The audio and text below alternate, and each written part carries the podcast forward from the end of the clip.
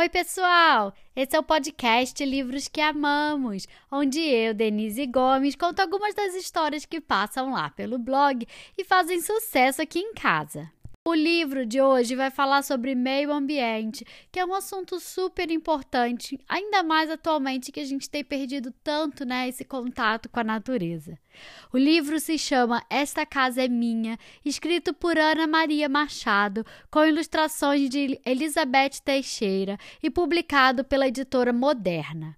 Quem apresenta o episódio de hoje é o Otávio. Otávio, muito obrigada pela sua participação. Um beijo enorme.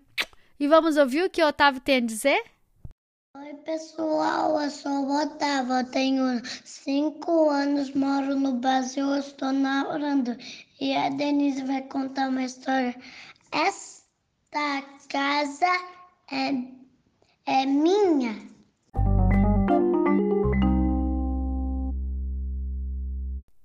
Paula e Beto moravam com os pais num apartamento e queriam ter um quintal. Adoravam sair para passear nos fins de semana. Iam à casa dos avós, ao parque, ao cinema e às vezes faziam uns passeios de carro até mais longe ao sítio do tio ou por uma estrada comprida que ia dar numa praia quase deserta, onde passavam o dia todo.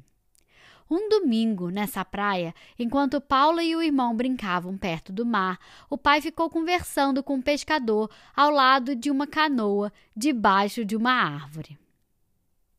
Voltando para casa, contou aos filhos: Vocês me viram falando com o Zé Juca?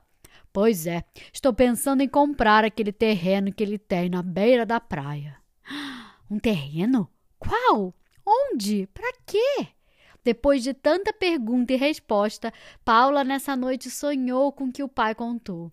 Iam ter uma casinha entre as árvores, em frente ao mar, como se a praia e a mata fossem um quintal imenso, só deles.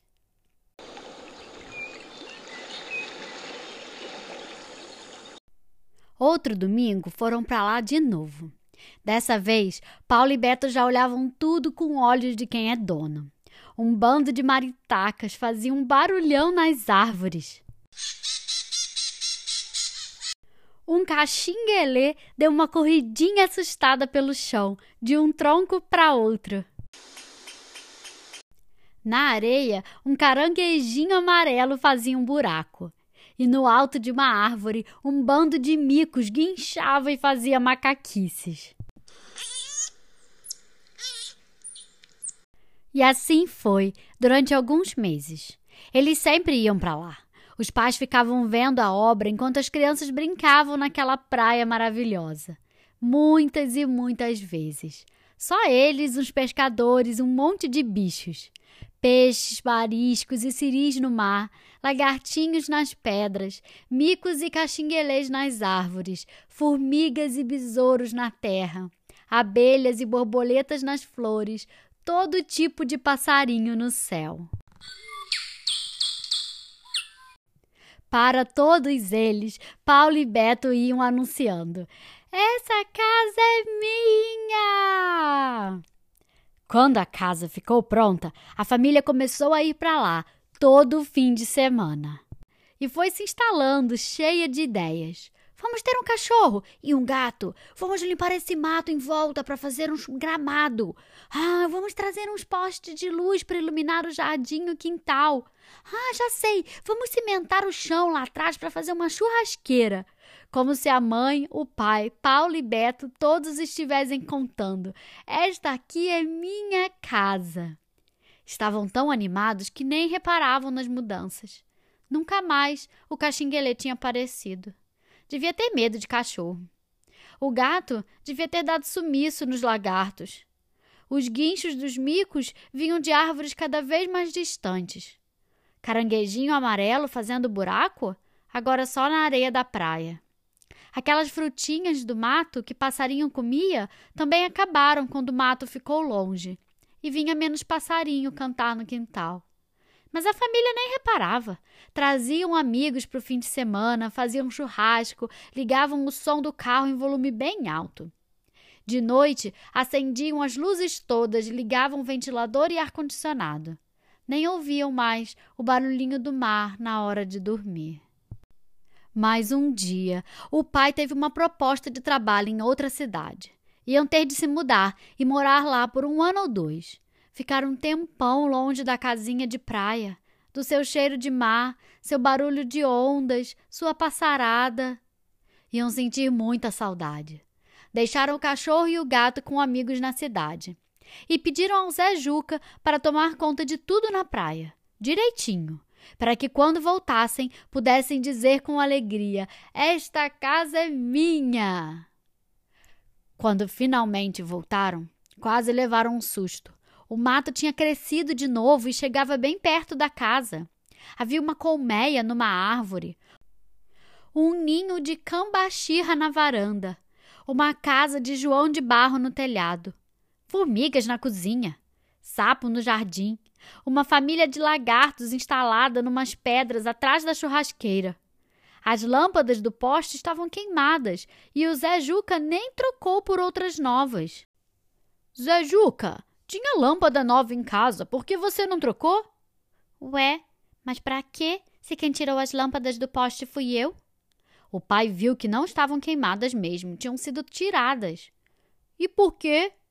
Por causa das tartarugas. Primeiro veio a mãe, nadando de longe, como ela faz todo ano. Botou um monte de ovos na areia. Aí passou um tempão, todo dia o sol chocava os ovos.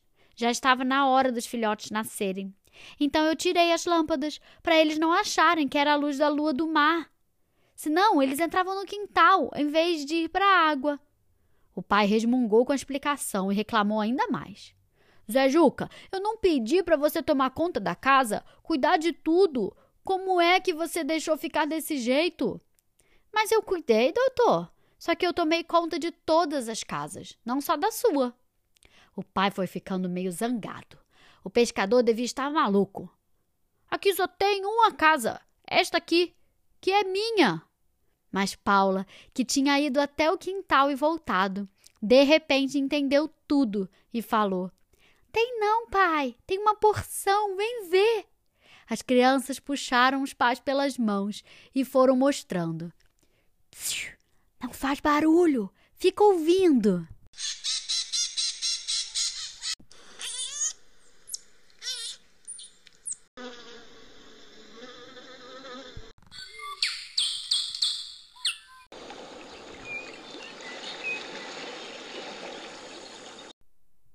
Eles ouviram.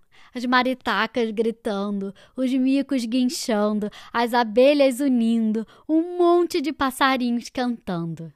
Ao fundo, o vento nas folhas e o mar, onda vai, onda vem, batendo na areia e nas pedras.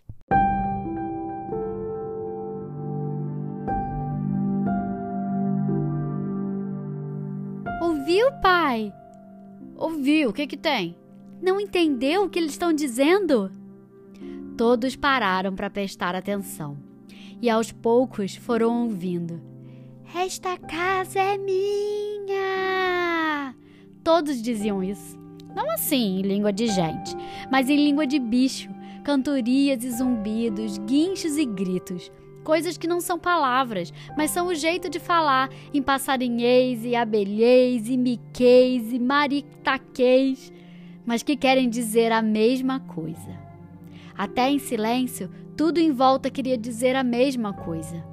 Cada um com seu jeito. O caxinguelê que corria pela árvore, o caranguejinho amarelo que deixava rastro na areia, a tartarugona que levantava a cabeça na espuma da onda, o bando de gaivotas que mergulhava no mar, as formigas que trabalhavam enfileiradas por cima da pedra, o vento, o mar, até o mato que chegava mais perto do jardim se inclinava sobre o gramado ou se espichava para o sol. A família foi prestando atenção e ouvindo de cada um: Esta casa é minha. De repente, Paula começou a responder: Mas esta casa é minha também. Beto entrou na brincadeira. É, a gente é vizinho, sabia? E o papai falou: Esta casa é nossa. E a mãe comentou: Ainda bem que o Zé Juca tomou conta de todas as casas, de todo mundo. E agora que eles aprenderam a ouvir a linguagem de todos os vizinhos, tomam sempre o maior cuidado, porque sabem que fizeram a casa deles no quintal dos outros. Um quintal grande com lugar para todos os que sabem ouvir sempre.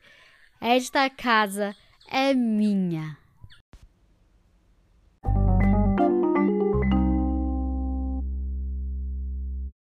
E aí, gostaram da história? O livro de hoje se chama Esta Casa é Minha, escrito por Ana Maria Machado, com ilustrações de Elizabeth Teixeira e publicado pela editora Moderna. Se você gostou, compartilhe com seus amigos e me siga nas redes sociais. E fiquem ligados, porque semana que vem sai uma nova história. Até mais!